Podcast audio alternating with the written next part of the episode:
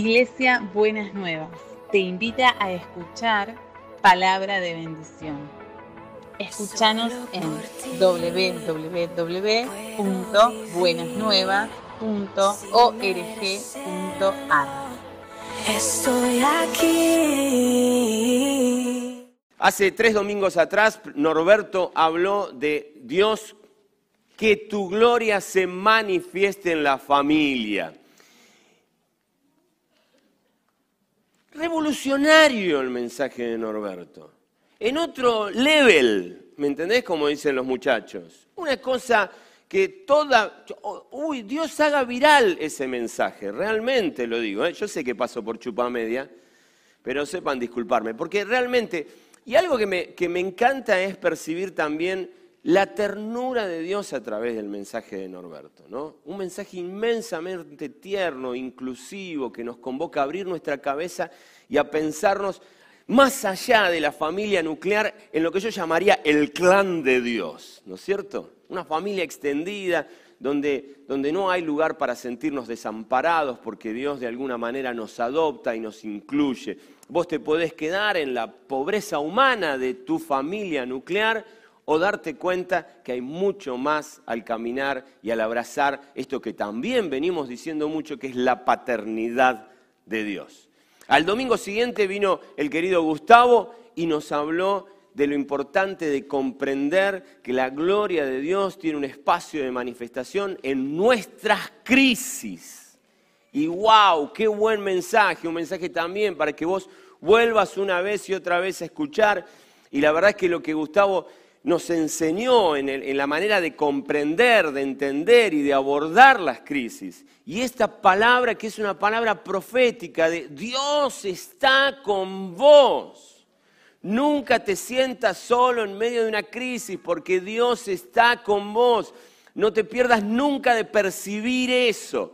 Yo sé que hay momentos donde uno atraviesa circunstancias muy complejas en la vida pero hay una buena noticia de base, y la buena noticia de base es que Dios nos acompaña en medio de esas dificultades. Si todavía no lo percibiste, te animo a que, mira, en la soledad de tu casa, de tu cuarto, te pongas de rodillas y digas, Señor, yo quiero percibirte, quiero saberte, quiero entenderte, quiero abrazar en fe de que vos estás al lado mío a pesar de cualquier circunstancia. Y el domingo pasado, Norberto eh, nos, dio un mensaje. Eh, el mensaje de Norberto era ¿y después qué? o algo así era el título, ¿no? ¿Está bien? Como lo dije. Pero en la línea de lo que venimos hablando, también podríamos hablando, hablar de un... Yo me animaría a jugar con el título en la línea y pensar el día que la manifestación de la gloria de Dios sea total, ¿no? Una, algo que tiene que ver con nuestro futuro, pero que no es solamente algo en el futuro, porque hay una conexión entre lo que vamos a vivir y lo que podemos vivir hoy. Una cosa es vivir sin esperanza y otra cosa totalmente distinta es vivir con esperanza.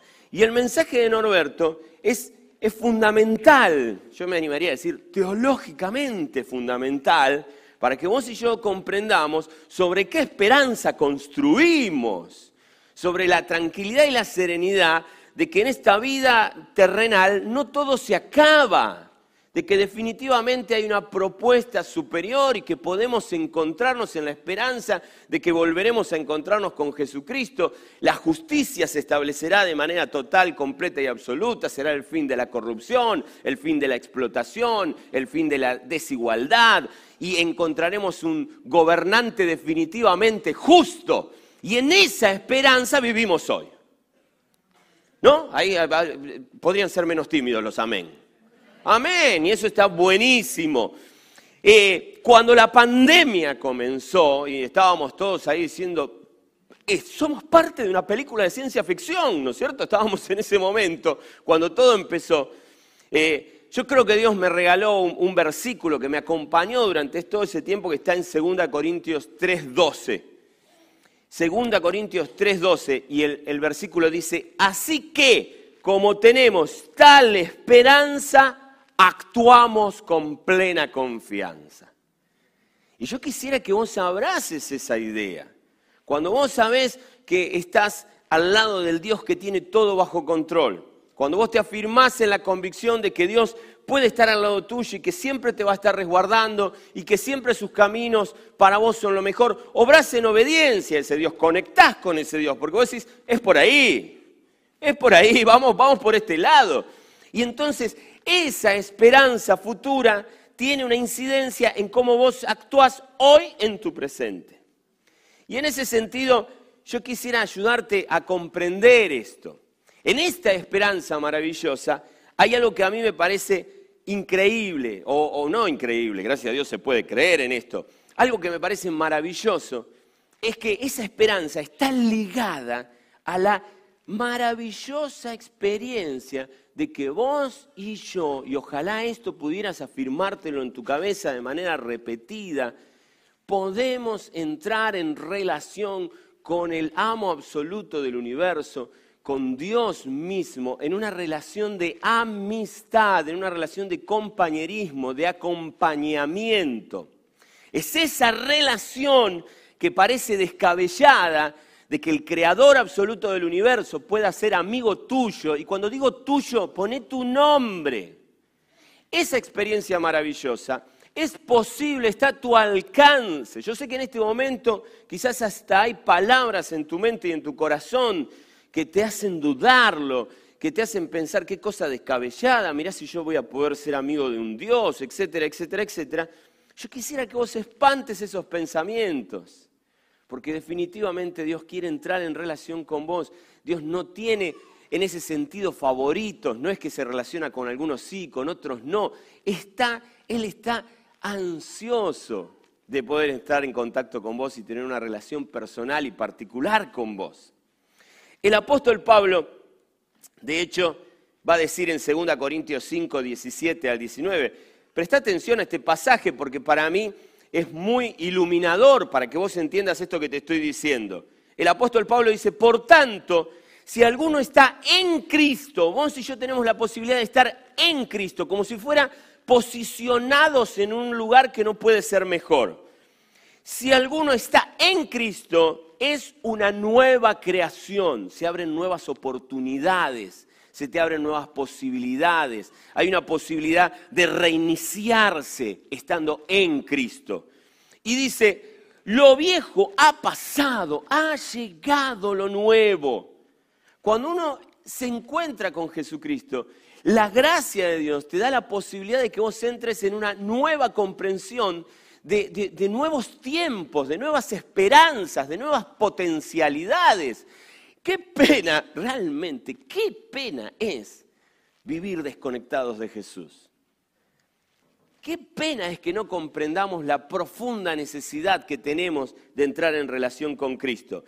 Y dice el apóstol Pablo, versículo 18, todo esto proviene de Dios, quien por medio de Cristo nos reconcilió consigo mismo.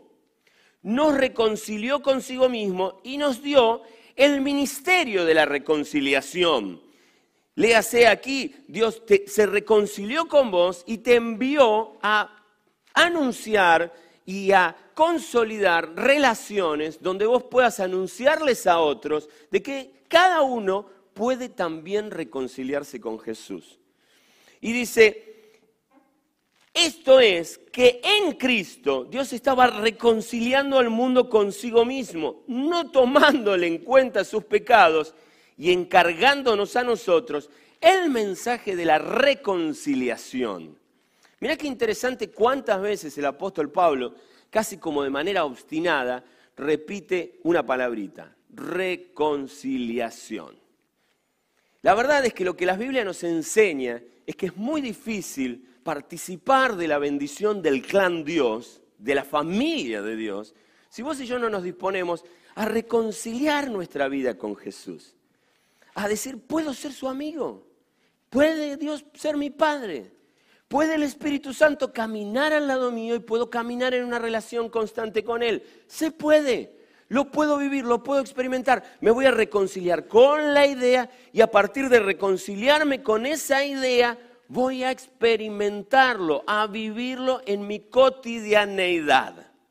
Esa experiencia es maravillosa, es espectacular y yo quisiera invitarte a que vos lo puedas ver. La Biblia dice que vos y yo tenemos un serio problema, ¿no? A partir de, de- de la creación, en breves instantes después de la creación, el hombre le dio la espalda a Dios.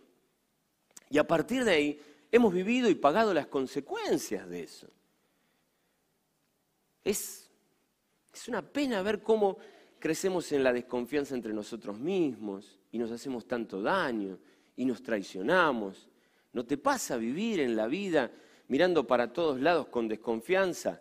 Que te cueste tanto creer en el otro, entrar, entrar en el supermercado y tener la desconfianza si no te apagaron la heladera durante la noche, si el vencimiento que figura ahí es real. ¿No te pasa ir al dentista que te hace un conducto y vos decís, por ahí me lo arreglaba con un poco de pastita? ¿No es cierto? ¿No te pasa subir al taxi y pensar que te vas a hacer dar una vuelta de más? ¿No te- Todo eso tiene que ver con corazones que se alejan de la justicia de Dios. Que en vez de reconciliarnos, en vez de reconciliarnos con la verdad y con un estilo de vida saludable, nos ponen en una posición de altísimo nivel de desconfianza y vivimos situaciones que son infernales, ¿no? Que tienen olorcito a azufre, por decirlo de alguna manera, citando al Dante, ¿no? La verdad es que es, es tristísimo eso.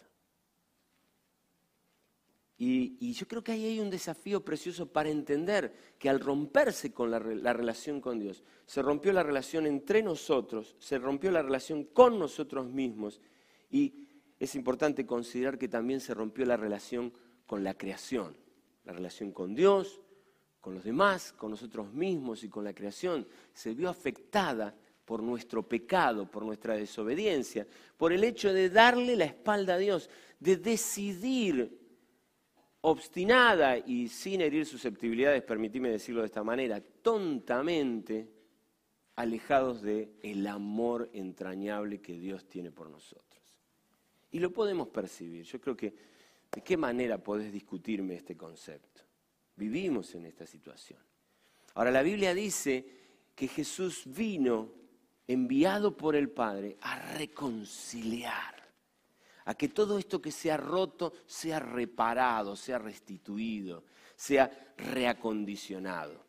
El apóstol Pablo nos dice eh, en Romanos 3, 22 al 24, dice, esta justicia de Dios llega mediante la fe en Jesucristo. Necesitas creer en Él y creerle a Él para reconciliarte. A todos los que creen. De hecho, no hay distinción. Y esto, esto es lo que yo te decía. Esto no es para un par de personas. No hay distinción. Él quiere reconciliarse con vos. Quiere tener la relación más intensa que se te pueda imaginar. No es para algunos, es para vos también. Vos podés caminar por la vida en una intensa relación con el Creador del universo. No hay distinción. Pues todos han pecado, ¿no? La reconciliación nos une y el pecado también, ¿no? Todos tenemos posibilidades de recibir la reconciliación con Dios, pero todos hemos pecado, pues todos han pecado y están privados de la gloria de Dios. Otra traducción de las escrituras dicen destituidos de la gloria de Dios, apartados de la gloria de Dios. Pero, por su gracia son justificados gratuitamente mediante la redención que Cristo Jesús efectuó. Es Cristo lidiando con el problema de las rupturas relacionales. Es Cristo que viene y con inmenso amor dice, a pesar de lo que hayas hecho, a pesar de lo que hayas vivido, vengas de donde vengas, sea cual sea tu situación, hayas hecho con tu vida lo que hayas hecho, mi deseo es reconciliarme. ¡Ay, qué bueno ese amén! Me alegra mucho. Es la historia conocidísima del hijo pródigo. Hizo todo para que el padre lo determinara detestando, pero el padre, el padre espera en la tranquera de su campo que el hijo retorne. Y cuando retorna con un montón de excusas y de argumentos que son propios de quien está con cola de paja, ¿no es cierto? El padre dice, no, cá- cállese, basta ya, hagamos fiesta. Porque el corazón del Padre desea reconciliación. No necesita que le des mucho pretexto para que Él quiera reconciliarse con vos. No tenés que pasar por mucho trámite. No tenés, que, no tenés que ponerte en punta en blanco. El hijo pródigo llega todo andrajoso, le faltan ropas, está ahí hecho una miseria. Y el padre no dice, bueno, mira, eh, bañate y después hablamos. El padre abraza al andrajoso y lo mete en la fiesta. Quizás desde la iglesia hasta deberíamos quizás asumir este, identificatoriamente el pecado, quizás de haberte hecho creer que tenés que estar presentable para conectarte con Dios. El mensaje del Evangelio es completamente distinto. El mensaje del Evangelio es vení como estás. El mensaje del Evangelio es Dios, a ver, literalmente se muere por reconciliarse con vos. Y eso para mí es importante que vos y yo lo entendamos. Ahora, en este marco, déjame decirte que si tuviera que encontrarle un título a este mensaje, a mí me encantaría decirte que a partir de este concepto de la reconciliación, podríamos estar hablando de Dios, manifiesta tu gloria en las relaciones, porque Dios es un ser relacional. En el día de hoy yo quisiera invitarte a que vos pienses como canal de la manifestación de la gloria de Dios Primeramente la relación con Cristo, pero después también la relación entre nosotros, porque Cristo vino a generar una sanidad en la reconciliación, que restaura la relación con Él, pero que también restaura la relación con vos mismo, con los demás, y me animaría también, obviamente, a decirte con la creación. El apóstol Pablo en otro apartado también va a hablar de eso. Ahora, sabiendo que vos y yo estamos destituidos de la gloria de Dios, es muy interesante esto, ¿no? Porque vos imaginate, hace 40, vamos a estar 40 días hasta el fin de semana que viene que celebramos nuestros primeros 37 años de, de congregación. Vamos a estar pidiéndole a Dios que su gloria se manifieste. Al mismo Dios que nos reveló que estamos destituidos de la gloria de Dios, ¿no? ¿Y cuál es la diferencia? La diferencia es que es cierto, estamos destituidos de la gloria de Dios. Y entonces, si estamos destituidos de la gloria de Dios, Germán, ¿qué hacemos ayunando para que Dios manifieste su gloria entre nosotros? Por una sencilla razón, que Dios te ama tanto, que quiere reparar esa situación y quiere mostrar su gloria entre nosotros. Y lo quiere hacer por empezar a través de la relación personal con nosotros, pero también lo quiere hacer a través de nuestras relaciones. Hemos visto que esa, situación de destitución de la gloria de Dios, lo hemos hablado varias veces, eh, eh, nos ha generado una situación de desamparo. Eh, en el pasaje de, de, Mateo 9, 35 a 37, el Señor Jesús dice que miró a las multitudes, o mejor dicho, Mateo dice que Jesús mirando a las multitudes las vio desamparadas y dispersas como ovejas que no tienen pastor. Esa es la condición en la que nos puso el pecado. Pero la buena noticia es que aquel que vio a las ovejas como si no tuvieran pastor, o mejor dicho, a las personas como ovejas que no tienen pastor, es el mismo que dijo, yo soy el buen pastor. Acá estoy. Y el buen pastor da su vida por las ovejas. Por lo tanto, no te quedan más excusas para ser una oveja desamparada. Porque hay un pastor eh, maravilloso que dice, vení, vení a mis brazos. Y dice, ¿y así como estoy? Sí, vení. Vení, que quiero reconciliarme con vos. Ahora, para mí es muy interesante entender esto. El desamparo, lo hemos dicho en otras oportunidades, tiene esta cuestión de que te produce dolor y te produce esta, falta de enseñanza. Esta condición propia del ser humano por la que necesitamos imperiosamente reconciliarnos con Dios, nos hace dolidos e ignorantes. Muchas cosas están, son, son propias del dolor en nuestra vida y muchas cosas nos han vuelto ignorantes. Y necesitamos seguir aprendiendo.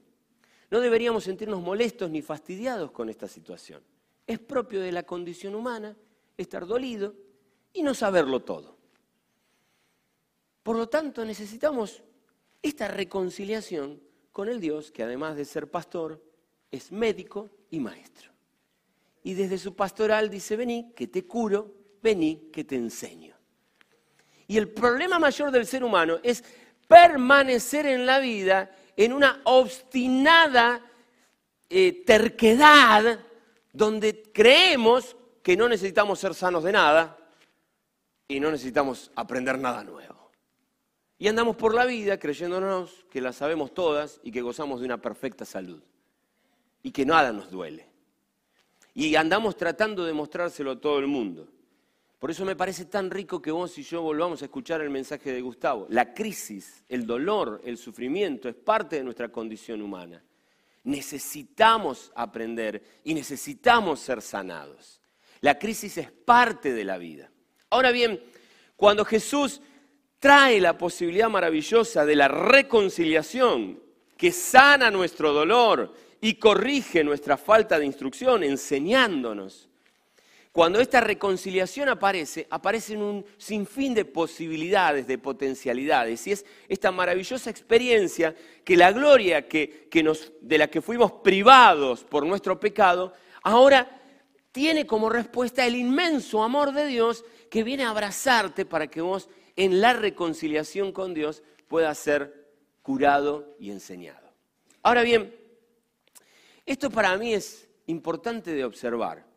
Porque como bien decía el querido Gustavo, la crisis es parte de la vida y como, como lo afirmaba, nunca a lo largo de todas las escrituras hay un solo versículo que te prometa el fin de las, de las, de las eh, crisis. No existe un solo versículo que te diga y nunca más te dolerá nada. No existe un solo versículo que dice a partir de ahora conocerás a Cristo y el sufrimiento nunca más será parte de tu vida. No hay un solo versículo que diga no vas a tener más problemas, no vas a tener más dificultades. Si llegaste a, este lugar o si llegaste a Jesucristo pensando que esa era la receta para que de alguna manera vos entraras en un estado de anestesia total y ya no te doliera más nada, no es la noticia del Evangelio y no es la noticia que yo te puedo dar hoy. No tiene nada que ver con la realidad de lo que Dios promete. Pero lo que, que afirmaba Gustavo es, Nunca se nos prometió el fin de la crisis, pero siempre se nos prometió la compañía de Dios en medio de la crisis. Y esto es clave. ¿Por qué? Porque si bien el desamparo produce dolor en nuestra vida y nosotros no podemos hacer nada con eso, porque el dolor es parte de nosotros, pero la compañía trae un elemento, el acompañamiento trae un elemento que para mí es precioso de comprender. Y es que vos y yo no podemos hacer nada frente al dolor. El dolor es parte de la vida. Pero vos y yo sí podemos hacer algo concreto por eliminar de nuestra vida la soledad. Yo contra el dolor no puedo hacer nada. ¿Contra la soledad? Sí. Y la verdad es que todo dolor es mucho más llevadero cuando estamos acompañados. Todo dolor es mucho más tolerable, puedo caminar, me puedo desenvolver en el dolor, siempre y cuando haya alguien que me acompañe, haya alguien que esté al lado mío. A decir verdad, vos y yo sabemos que cuando estamos acompañados podemos vivir, tolerar, atravesar el dolor de una manera completamente distinta.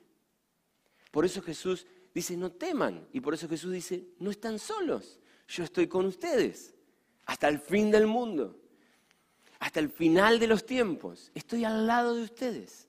No te prometo el fin del dolor, pero te prometo mi compañía constante. Es la reconciliación de Jesucristo llegando a tu vida para acompañarte aún en las situaciones más, más terribles. Ahora bien, el comprender esta mecánica, y aquí yo quisiera darte un un desafío práctico para tu vida. El comprender esta dinámica nos lleva a todos nosotros a entender como dos movimientos, dos movimientos que son importantes en los que vos te sientas incorporado.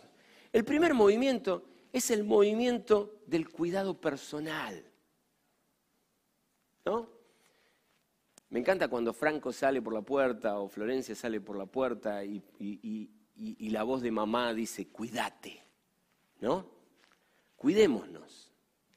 Ahora, ese cuidado es un cuidado que requiere de la compañía, requiere de que no estemos solos.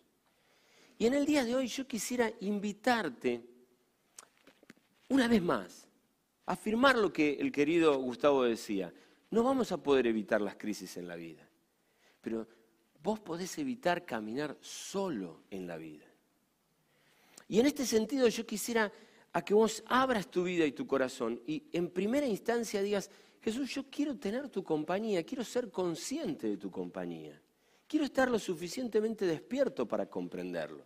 El querido Juan José Churruarín, eh, para los que no lo conocen, que ya partió a la presencia del Señor ya hace algunos años atrás, él decía, en las iglesias evangélicas nos pasamos pidiéndole a Dios que se haga presente, que venga, ¿no? Hasta, hasta nosotros.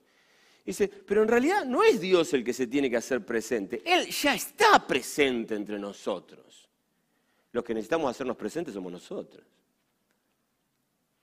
No le pidas más a Dios que se haga presente, pedile a Dios que te haga presente, que te haga tomar conciencia de que caminás con Dios. Si vos querés cuidar tu vida, si vos querés crecer en tu vida, si vos querés desarrollarte en tu vida, es importantísimo que tomes conciencia. Jesús camina con vos, habla con Él, compartile tu dolor, hablale de lo que te pasa, contale, no lo tengas solamente como la máquina expendedora de milagros, a la que pones un par de monedas y recibís algo y, te, y la agarras a patadas si no te, si no te da. Tenelo como amigo con quien vos podés realmente vivir la compañía, una compañía que es ineludible, que es indiscutible. Pero obviamente también yo quiero invitarte a que vos pienses en cómo vivís rodeado, cómo vivís acompañado. Es, importante que vos asumas que necesitas estar acompañado, que necesitas abrir tu corazón. Obviamente no lo puedes hacer con cualquiera. Y yo sé que muchos de los que están aquí quizás ya hayan sufrido alguna situación que les hace pensar, yo no, yo no me abro más con nadie, ¿eh? yo no te cuento nada de lo que me pasa, yo me cierro, me aíslo y olvídate, porque no quiero volver a pasar por la crisis que pasé de que alguien me traicione o alguien no sea discreto con lo que le conté, etcétera, etcétera, etcétera. Y aquí es donde muchos de nosotros, en el cuidado de nuestras personas, asumimos que los problemas que se introdujeron a nuestra vida por malas relaciones se resuelven con aislamiento y silencio. Y pareciera de alguna manera una verdad, pero la verdad es que eso no es cierto. Los problemas relacionales que hemos tenido a lo largo de la vida no se solucionan con aislamiento y con silencio, solamente se complican aún más. La verdad es que los problemas relacionales que tenemos se solucionan con la reconciliación y la construcción de relaciones saludables, que obviamente requieren que seas cuidadoso. No podés ventilar lo que pasa en tu vida a todo el mundo. Hay cosas de nuestra vida que no son para publicarlas ni en Facebook ni en Instagram pero son para encontrar personas confiables con las que vos podés hacer un pacto de discreción y decir quiero hablarte esto y no quiero que se entere todo el mundo. Te lo estoy hablando porque sé que necesito compartírselo a alguien. Porque sé que si no me enfermo, porque sé que si no me hago daño a mí mismo. Y entonces necesito compartirte esto que me está pasando. Relaciones que portan la gloria de Dios y hacen que esa gloria se manifieste en tu vida. Vos y yo necesitamos relaciones donde podamos encontrar la manifestación de la gloria de Dios. Personas sanas, personas amorosas, personas en lo posible sabias que te acompañen en la vida y que traigan destellitos, rayos de la gloria de Dios a tu vida. Que traigan entendimiento, a veces escucho a algunos jóvenes decir, yo no quiero que nadie me diga qué hacer.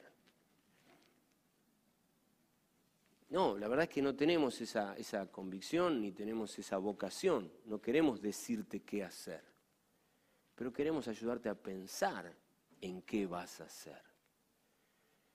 No podemos tomar decisiones por vos, no podemos vivirte la vida vos, la vas a construir vos. Algunos adultos dicen, yo ya estoy muy grande para que me reten. ¿No? Mi mamá ya falleció hace tiempo. Pero necesitábamos encontrar gente que con cariño y amor nos rete. Nos diga, no, ¿qué estás haciendo? Y nos llamen la atención. Personas que portan el destello de la gloria de Dios. Que como siempre, muchas veces esa gloria incomoda, nos hace ver cosas de nosotros que no nos gustan. Pero necesitamos eso. Yo ya he usado esta metáfora varias veces con ustedes, ¿no? si alguna vez alguien me ve con el cierre del pantalón bajo, tenga la gentileza de avisarme. Y si no tenés confianza, busca a alguien que tenga más confianza conmigo y avisale, pedíselo. Esto es lo mismo. Hay veces que en la vida, con otras cosas, andamos con el cierre bajo, ¿no? Cosas en la vida en que no estamos haciendo del todo bien. Y necesitamos reconciliarnos con la idea de buenas relaciones que nos ayuden a pensar cómo vivir mejor. Ahora, el, otro movimiento es el movimiento de entenderte como alguien que puede portar gloria de Dios a la vida de otro.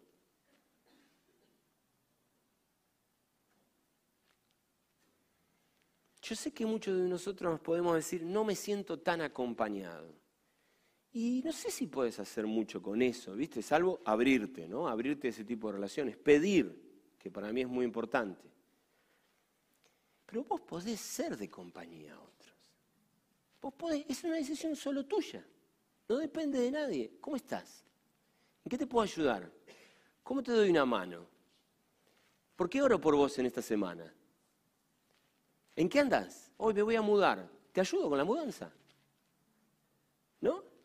Relaciones significativas donde vos, portando la gloria de Dios, siendo un reflejo, como un espejo, el reflejo de la gloria de Dios, direcciones ese espejo que vos sos para impactar la vida de otro.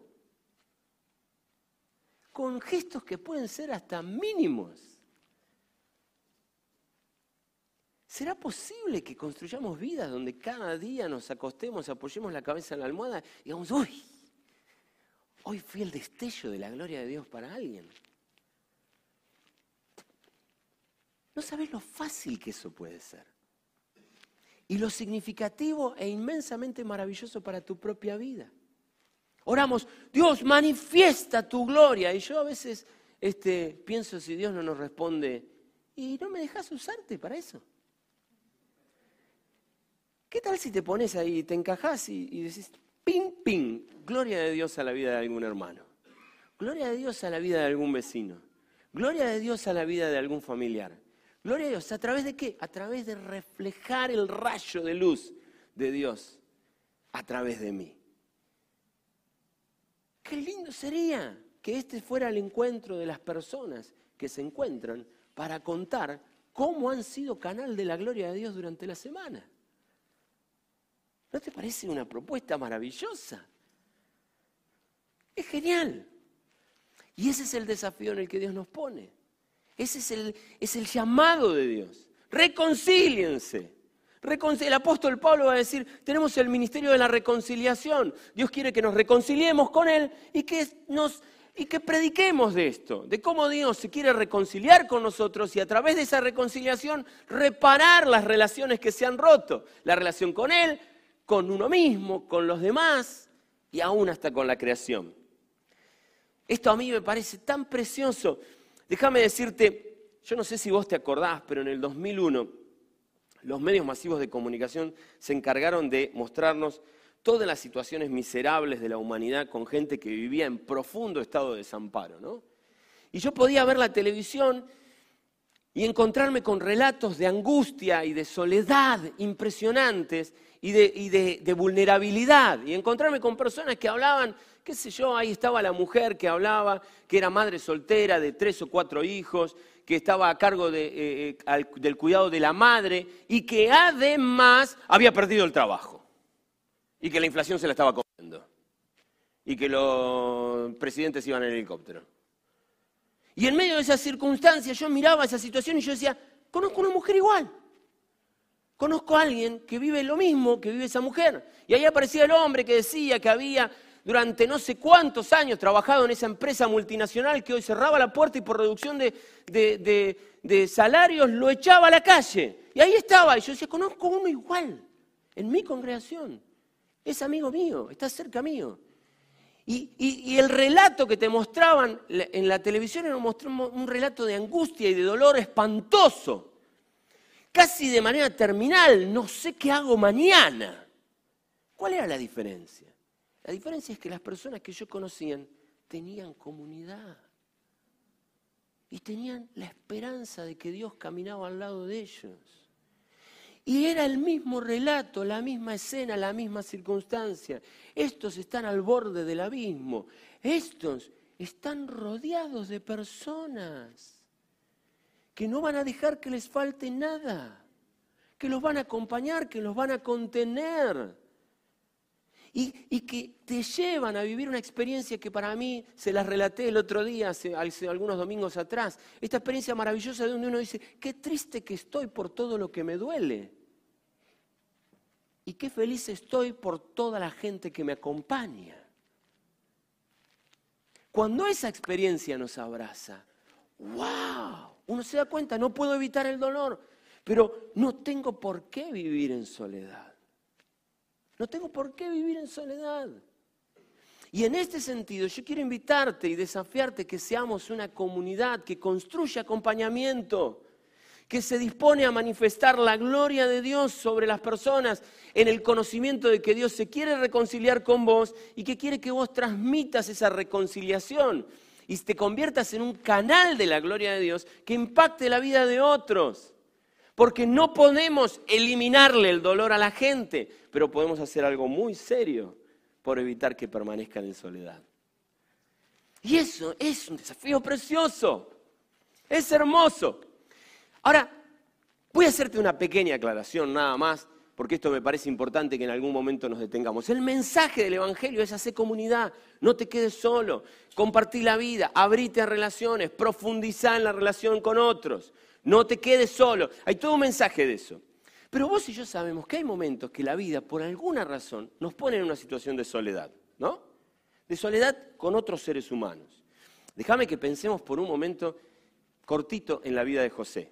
Cuando vos mirás la vida de José y pensás por dónde pasó este muchacho, y lo podés ver ahí ubicado quizás en, la casa de Potifar, de su amo egipcio, a esa altura, José, mirá, yo dice esta lista, pasó por tentativa de homicidio. Los hermanos lo quisieron matar. Luego lo tiraron en el pozo y lo abandonaron, por lo tanto pasó por abandono de persona. Luego pasó por privación ilegítima de la libertad. Luego se volvió esclavo. Como esclavo fue desterrado, porque fue sacado de su tierra y fue llevado a una tierra extranjera. Siendo desterrado fue explotado. Como explotado fue llevado a la esclavitud en la esclavitud fue utilizado, porque Potifar se avivó que todo lo que tocaba José era de bendición y, José, y Potifar dijo, a este, a este muchacho me conviene. Y de una manera terriblemente utilitaria, utilitaria lo chupó y lo dejó al lado suyo. Pero estando en esa situación, además de ser utilizado, fue cosificado como objeto sexual por la mujer de Potifar. ¿Y vos pensás que la pasan mal? Detenete a mirarlo a José. Ahora, lo interesante es que todo eso le pasa a José en una situación de profunda soledad interpersonal. No había relaciones significativas al lado suyo.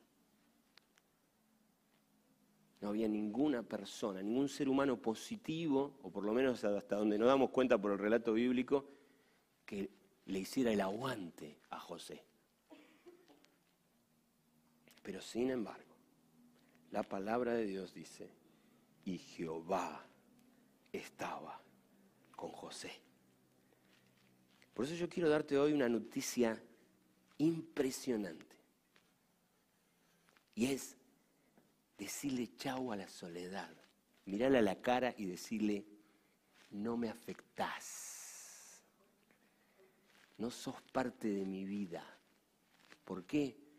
Porque aun cuando ninguna persona te acompañara, dice, el querido David, aunque mi padre y mi madre me abandonaran, tú estás conmigo.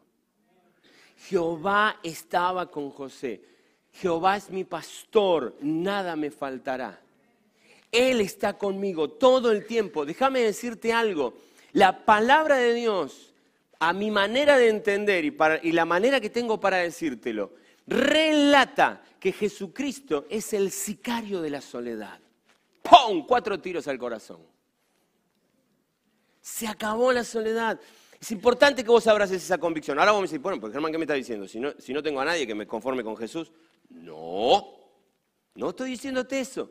Porque el relato de la Biblia sigue siendo que Dios quiere manifestar su gloria a través de nosotros. Pero hay días, habrá momentos donde vos sientas que los seres humanos brillan por su ausencia. Pero ese día, abrazá esta convicción y esta esperanza. No estás solo. Dios está con vos, invitándote a que vos seas la compañía de otro, que vos sigas siendo un reflejo del destello de la gloria de Dios. Hay una noticia preciosa en esto. En el día de hoy yo quiero regalarte un par de desafíos. El primer desafío es que vos mires a quien vos tenés al lado y lo sientas un socio, un socio en la construcción de una comunidad que quiere manifestar la gloria de Dios a través de acompañar a otros. Al lado tuyo hay alguien que pueda asociarse a vos para que eso ocurra.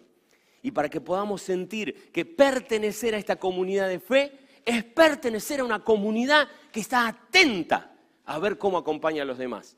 Porque se sabe como parte de la manifestación de la gloria de Dios que libera de la espantosa soledad que no nos permite atravesar con, con, con éxito los dolores propios de la vida.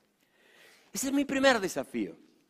Vení, preguntémonos cómo hacemos para disipar la soledad de quien corresponda. ¿Cómo hacemos para seguir anunciando que Cristo vino para reconciliar a Dios, al mundo con Dios? Pero lo segundo que quiero animarte es a que basta de lamer tus propias heridas llorando que nadie te acompaña. Salí a buscar compañía. Abrite, pedila. ¿Qué nos querés hacer creer de que no, necesitas a nadie? No, no hagas más ese camino. Es un camino no me hagas ponerle calificativo. No hagas ese camino. Basta de ese silencio atroz que no te muestra vulnerable. Basta de querer hacerte creer, querer hacernos creer que sos invencible. Basta, no, no hagas más ese camino. Camino destructivo para tu vida. Basta, échelo fuera. Contá, buscá relaciones. Abrite esas relaciones. Participá de la comunidad de fe. Eh, ¿Tenés miedo? Mirá, Semana tras semana vienen personas dolidas de otro lado que me dicen, Germán, estoy sentado acá con vos y tengo miedo. Tengo miedo que me hagas lo mismo que me hicieron allá. Tengo miedo que vos hagas lo mismo que me pasó en otro lado, que me pasó con mi familia. Pero la confesión del miedo muchas veces es un gran indicador del arrojo. Di el paso, acá estoy y tengo un miedo. Eso es muy valiente. Eso es muy valiente. Y quiero animarte a esa valentía. Lo elaboramos. Yo te voy a, me voy a sentir con mayor responsabilidad de ser cuidadoso con tu vida. Yo, los pastores, tus líderes. Decíselo. Decíselo a tus líderes en el grupo que participás de la comunidad. Decíselo a tus pastores. Decíselo. Acá estoy. Tengo miedo con esto. Ayúdame a elaborar esto porque vengo con esto. Pero déjate rodear. Acortá distancias. Busca gente que te rodee. Elba nos invitó a todas ustedes, maravillosas hermanas y mujeres aquí presentes, a participar de la reunión a fines de agosto. Vení, vení. Ay, no sé yo qué hago ahí. Vení. Vení. Ay, yo no sé si el sanando las heridas de la vida es para mí. Vení. Ay, no sé qué estudiar de la Biblia. Anda y busca a Joana y inscribite en un curso de la Biblia. ¿Qué te tiró? Dale, arrimate, arrimate al fogón. Arrimate, supera el miedo al contagio y agarra el mate. Chupá con confianza esa bombilla. Dale, déjame animarte a eso. Avisanos, ojo con lo que vas a hacer conmigo. Mostrá las púas, no hay ningún problema.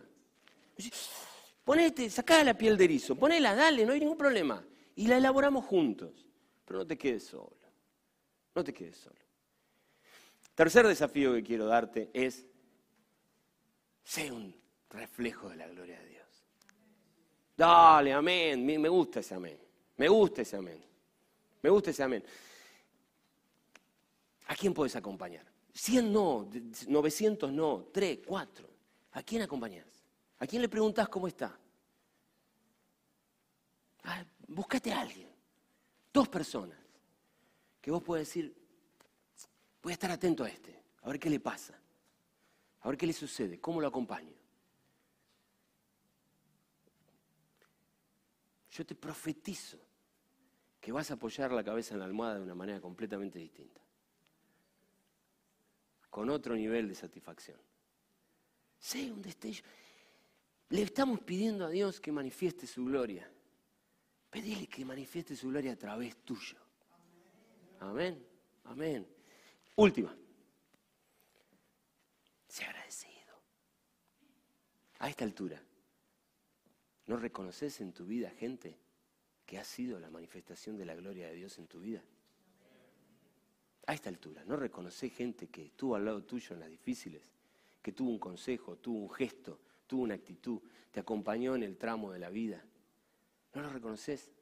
Sea agradecido, sea agradecido, sea agradecido.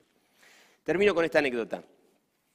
Hace un tiempo atrás, ya varios años atrás, sueño, tengo un sueño, y sueño con una, con una amiga de la adolescencia que se casó con mi líder de adolescentes. ¿Sí? Y, y la miro a esa chica en el sueño y le digo, tengo que hablar con tu esposo y tengo que decirle gracias. Y le tengo que decir gracias porque me salvó la vida. Tu esposo me salvó la vida. Y claro, la escena era media rara. Y yo le dije, tu esposo me salvó la vida porque me enseñó la gracia. El querido Fernando Coltelli, que por ahí nos está mirando en este momento a través de YouTube, fue inmensamente significativo para mi vida. Fue la primera persona que me habló de la gracia de Dios. Y yo estoy convencido. Eso me llevó a la reconciliación con Cristo y eso me salvó la vida. Me desperté y cuando me despierto digo, Dios, vos me estás llamando a la gratitud. Así que ahí nomás busqué de qué manera le escribí a Fernando. Le dije, Fer, gracias. Dios acaba de revelarme que fuiste herramienta de Él para salvarme la vida. Gracias por enseñarme la gracia. Gracias. Y a lo largo de la vida Dios ha levantado preciosos hermanos que han hecho un aporte significativo trayendo la manifestación de la gloria de Dios a través de la relación con ellos. Se ha agradecido. Hay aquí personas que en este momento identifican a una persona a la que le deben estar agradecidos porque han sido manifestación de la gloria de Dios para sus vidas. ¿Sí? ¿Sí? ¿Sí? Tarea para el hogar. No pa, que no pase esta semana Mira, no quiero ser insidioso, pero te, invitaría a que ya estés agarrando tu celular y estés mandando un mensaje, un audio, diciendo, gracias, hiciste esto, fue significativo, menos mal que me topé con vos en algún tramo de la vida y me trajiste este destello maravilloso de la gloria de Dios. Pero que no pase esta semana, sea agradecido, reconocelo y déjate inspirar por eso, para que se multiplique a través tuyo. Oramos. Quizás, perdón, déjame decirte algo más. Quizás esa persona puede estar acá muy cerquita tuyo. Pegale una piña, cruzalo. sí, vos, vos fuiste. Ese sos vos, Germán está hablando de vos. No te lo calles. Expresalo y realmente da gracias a Dios por la vida de esa persona.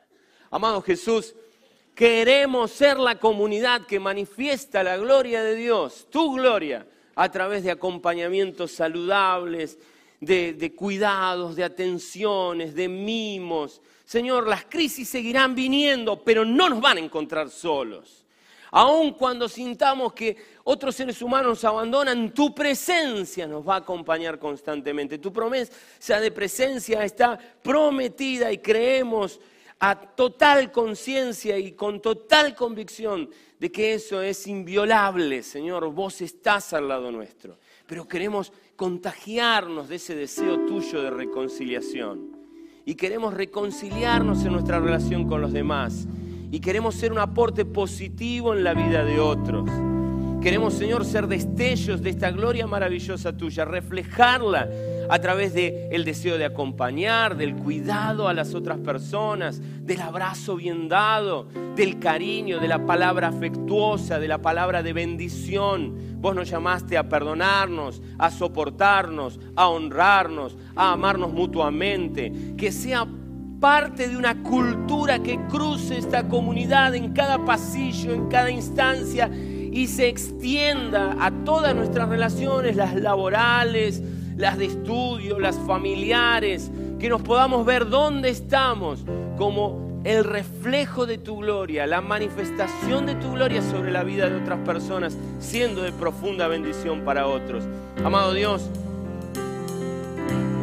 queremos que nos cuides en relaciones hermosas de comunidad que nos lleven al encuentro con tu gloria. Y queremos ser canales de la gloria tuya para tantos otros. Y también, Señor, en el día de, en esta semana, que un espíritu de gratitud se apodere de nosotros y podamos mirar a los ojos con ternura, a los ojos de cada ser humano, cada hombre y cada mujer que fue portador de tu gloria para bendecir nuestras vidas y hacer un aporte que fue un antes y un después para nosotros. Bendito Dios, gracias. Cómo me gusta ser parte de esta comunidad, cómo me gusta ser parte de tu iglesia. Qué lindo, Señor, es vivir en la maravillosa posibilidad que tu reconciliación nos permite abrazar nuevamente tu gloria. Aquella de la que habíamos sido destituidos se acabó. Se acabó, Señor. Ahora estamos en pleno uso de la posibilidad de zambullirnos en esa gloria preciosa y ver cómo vos seguís trabajando en nuestras vidas. Oramos en el nombre de Jesús, Señor, y te alabamos en esta mañana. Y decimos amén y amén.